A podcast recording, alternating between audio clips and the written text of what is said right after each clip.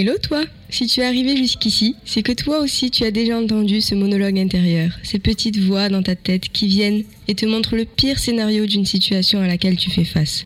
Ces voix parasites sont le plus souvent causées par tes peurs. Dans ce podcast, je leur laisse la place. Je leur laisse le temps d'exister pour qu'ensemble nous puissions mieux les comprendre et réussir à les apprivoiser. C'est au travers de mes expériences personnelles que j'illustrerai mes propos. Je te ferai voyager avec moi et te donnerai mes meilleurs conseils de coach pour dompter tes peurs et pouvoir en faire tes alliés. Ce podcast est à nous, à nos peurs et à notre future transformation. Alors embarquons ensemble dans ce nouvel épisode de Allô j'ai peur One, two, three, let's go!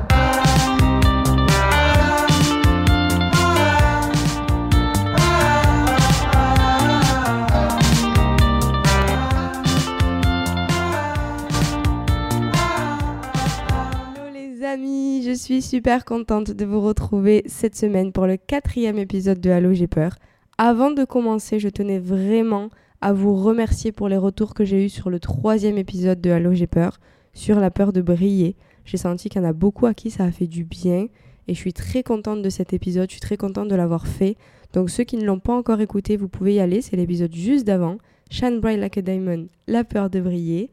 Je vous laisse écouter ça et ensuite, hop, vous pouvez revenir pour écouter celui-ci. Aujourd'hui, on aborde une nouvelle peur, une peur qu'on s'est créée de toutes pièces. C'est pas une peur qui est innée et je pense qu'il doit y avoir, allez, 30, 20, 30% de la population qui la ressentent pas. Je dis ça parce que d'être à Bali, je me rends compte qu'ici, cette peur-là, c'est le dernier truc qui les importe. C'est la peur du regard des autres. Ce sentiment d'anxiété, d'inquiétude, de malaise que l'on peut ressentir lorsque on pense à ce que les autres pourraient penser ou dire à notre sujet sur les aspects de la vie, l'apparence physique, performance professionnelle, les choix personnels, etc. Et ce qui est fou pour moi dans cette peur, c'est que c'est pas une peur qui part réellement de nous, c'est-à-dire que parfois on est bloqué parce qu'on ressent quelque chose comme euh, la peur de peur de l'inconnu ou vraiment ça part de nous. Mais la peur du regard des autres, c'est que vraiment on est paralysé finalement et on limite seul nos capacités à agir ou à exprimer réellement qui on est, on s'auto-censure finalement juste en pensant à ce que les autres vont penser de nous. Petit point préhistorique avant d'attaquer sur mon premier point, c'est que cette peur, elle reste quand même liée à la préhistoire, nos ancêtres et comment on vivait, etc. Qui est que la peur d'être jugé, finalement, c'est la peur d'être rejeté par les autres. Et à l'époque, on ne pouvait pas être rejeté par les autres pour survivre, il fallait vivre en communauté. Du coup, on a quand même des restes de ça et qu'être jugé finalement, ça peut être être rejeté et être rejeté, c'est se retrouver seul et à l'époque, c'était mourir. Donc, avant d'essayer de surmonter, surpasser, apprivoiser cette peur, juste faire comprendre à son corps, à son cerveau, à son cœur que cette peur, elle a une part de génétique et qu'aujourd'hui, on ne risque plus de mourir si l'on est jugé, si l'on n'est pas aimé, tant que finalement, on est avec soi-même, on a toutes les capacités pour bien vivre et être heureux. Et je vais attaquer sur le premier point qui est le regard sur soi et la confiance en soi. Je sais, on en parle et on en reparle. Il y a trois choses. C'est qu'il y a ce que toi tu penses de toi, il y a ce que tu penses que les autres pensent de toi, et il y a ce que les autres pensent vraiment de toi. Et souvent, les trois diffèrent. Déjà, premier point, c'est du coup ce que tu penses de toi. Déjà, ce que tu penses de toi, ça peut ne même pas être la réalité. Par exemple, petit parallèle sur ce que moi j'ai vécu, c'est que j'ai été anorexique, donc je faisais euh, 30 kilos, et j'ai été euh, boulimique aussi, je suis passée de 30 à 70 kilos en à peu près 3-4 mois. Et je sais ce que c'est du coup d'avoir un regard sur soi qui n'est pas réel. Quand moi j'étais dans l'anorexie, qui est du coup un, un, trouble du comportement alimentaire, c'est ça, je sais pas si c'est une maladie, mais ce trouble-là, ça trouble aussi du coup la vision de soi-même. Et je me voyais dans la glace, je me voyais forte. Donc finalement, ce que je pensais de moi n'était pas forcément la réalité. Donc là, je l'applique par exemple sur l'exemple physique, mais ça peut aussi être pareil sur les capacités, sur les qualités, etc.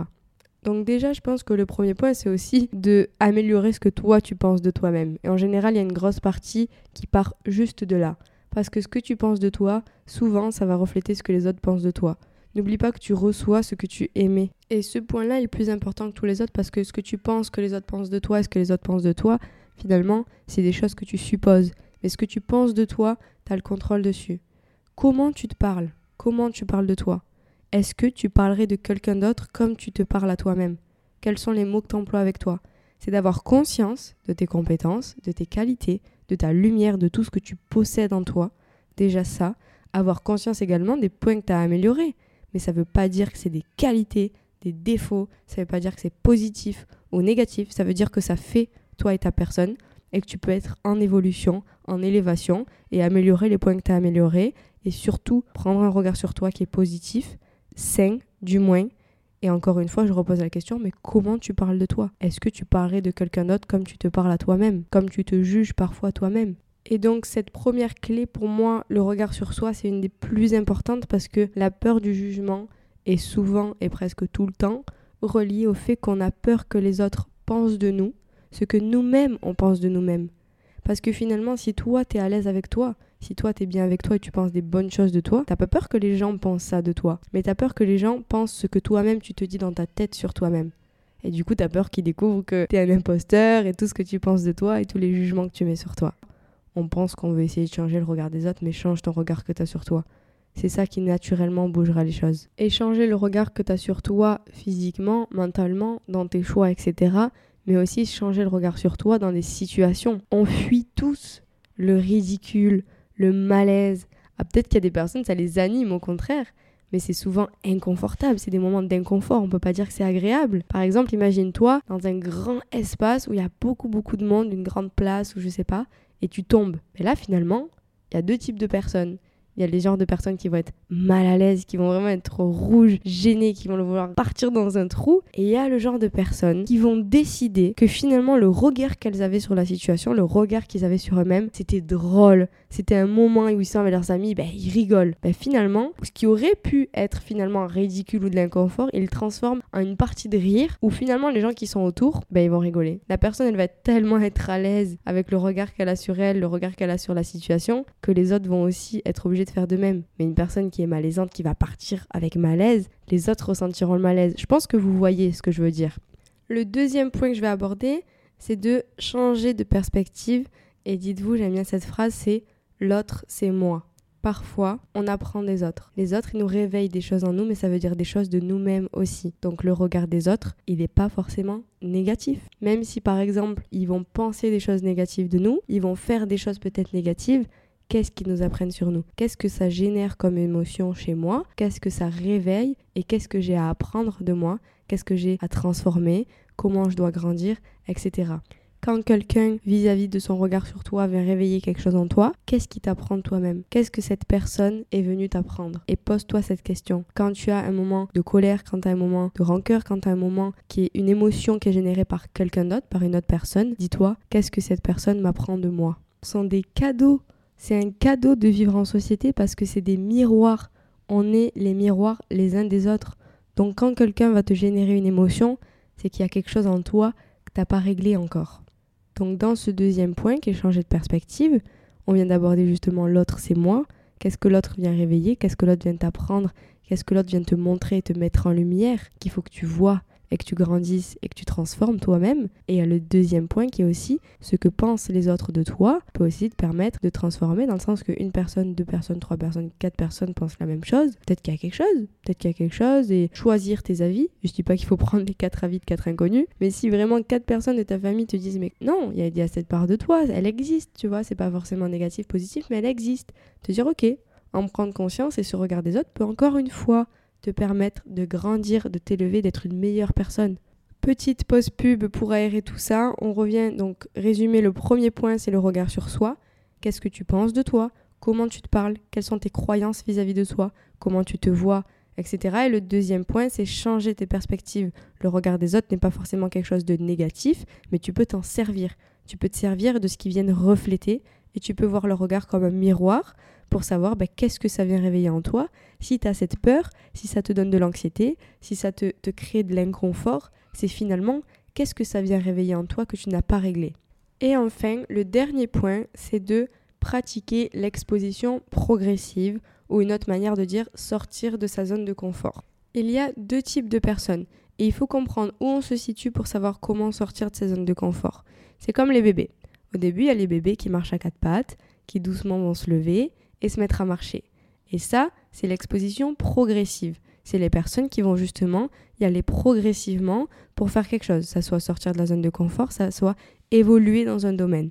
Et il y a des personnes qui vont être plus spontanées, c'est-à-dire ça va être les bébés qui vont observer, qui vont pas forcément beaucoup marcher à quatre pattes, mais qui d'un coup vont se mettre à se lever et marcher.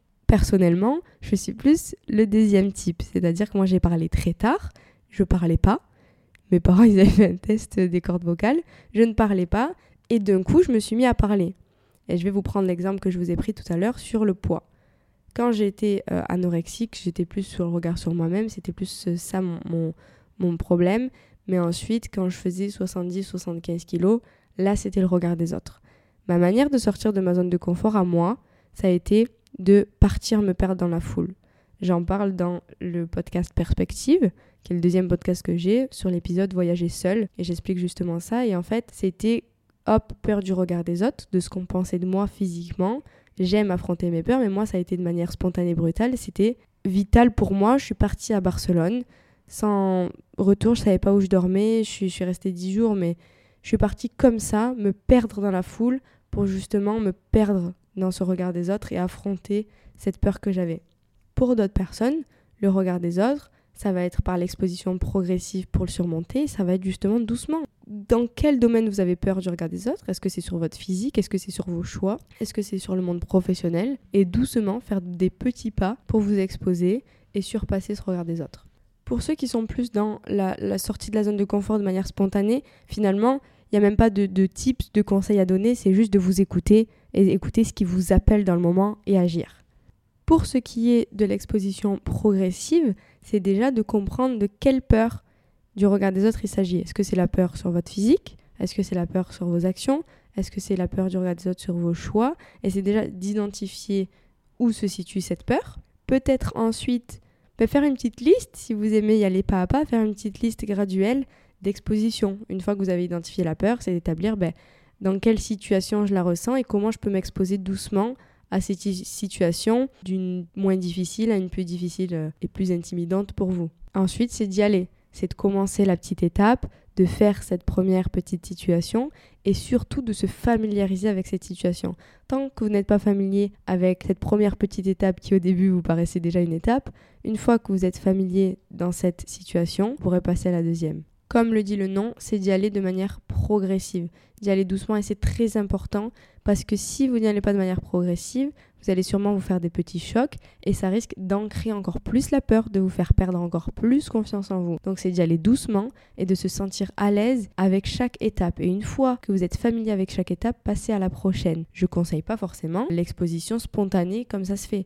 Moi, par exemple, dans ce cas-là, j'avais besoin, c'était vital de, me créer ce choc-là, mais dans plein d'autres situations, j'y suis allée progressivement et même la plupart. Et je trouve ça plus sain. Si par exemple, petit exemple, la peur du regard des autres concerne le fait de parler en public, ben, ça va être par exemple de s'exposer doucement par partager une opinion, ensuite partager une idée quand il y a un peu plus de monde, puis évoluer vers des présentations et des prises de parole où il y a plus de monde au fil du temps. Et enfin, c'est de pratiquer aussi là-dedans, dans cette exposition, la tolérance à l'inconfort. C'est de reconnaître que cette exposition progressive, on est quand même en train de sortir de sa zone de confort, elle va vous générer de l'inconfort du coup. Il faut tolérer cette sensation, se rappeler que c'est normal et rester engagé dans son processus de ces petites étapes, mais aussi célébrer les réussites. À chaque petite exposition réussie, reconnaître les progrès, célébrer les réussites, renforcer ce sentiment de confiance en soi qui motivera du coup à continuer à sortir de sa zone de confort. Et là, je vous vois, je vous entends. Waouh, wow, il y a beaucoup d'infos là. Je résume les amis. Le premier point, on se rappelle, c'est le regard sur soi. Qu'est-ce que vous pensez de vous-même? Comment vous vous parlez? Qu'est-ce que vous vous dites sur vous-même? Et du coup, ça va jouer sur la peur que vous avez de ce que les autres vont penser de vous, parce que vous allez avoir peur qu'ils pensent ce que vous-même vous pensez de vous-même. Mais si vous-même vous avez des pensées aimantes, bienveillantes envers vous-même, ça sera plus réduit. Donc déjà, le regard que vous avez sur vous-même. Ensuite, deux, c'est de changer de perspective. Ce regard des autres, quel est son miroir? Qu'est-ce qui vous apprend sur vous? Qu'est-ce qui va vous permettre de faire de mieux, de transformer en vous-même? Donc l'autre est votre miroir. 3. L'exposition progressive, ou en tout cas sortir de sa zone de confort, qui va être justement de commencer par comprendre où la peur se situe, ensuite faire une petite liste d'expositions, commencer par les petites étapes, se familiariser, très important, avec les petites situations et être à l'aise pour continuer de prendre les mesures progressives, de tolérer ce sentiment d'inconfort que ça va générer, soyez bienveillant avec vous et célébrez chaque petit pas. La peur du regard des autres, elle peut s'éliminer en un claquement de doigts. Il suffit d'un déclic, il suffit d'un moment, il suffit d'une discussion, il suffit d'une personne, où elle peut s'éliminer de manière progressive en travaillant sur soi. N'attendez peut-être pas que quelque chose vous tombe du ciel.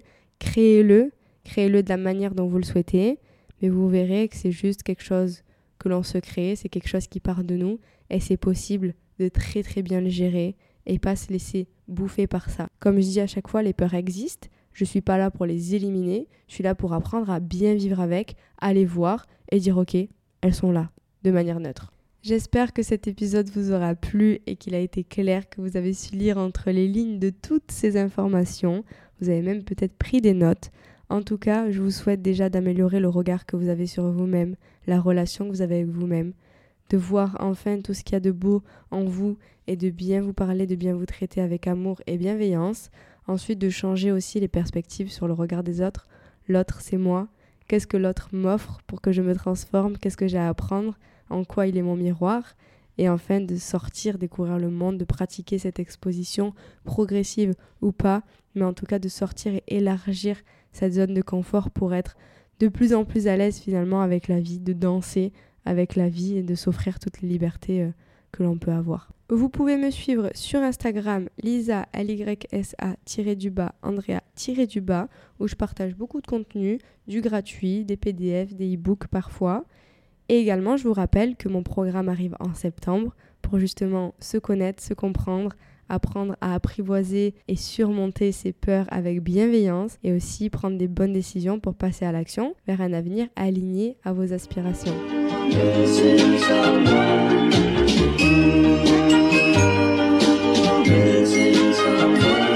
missing someone.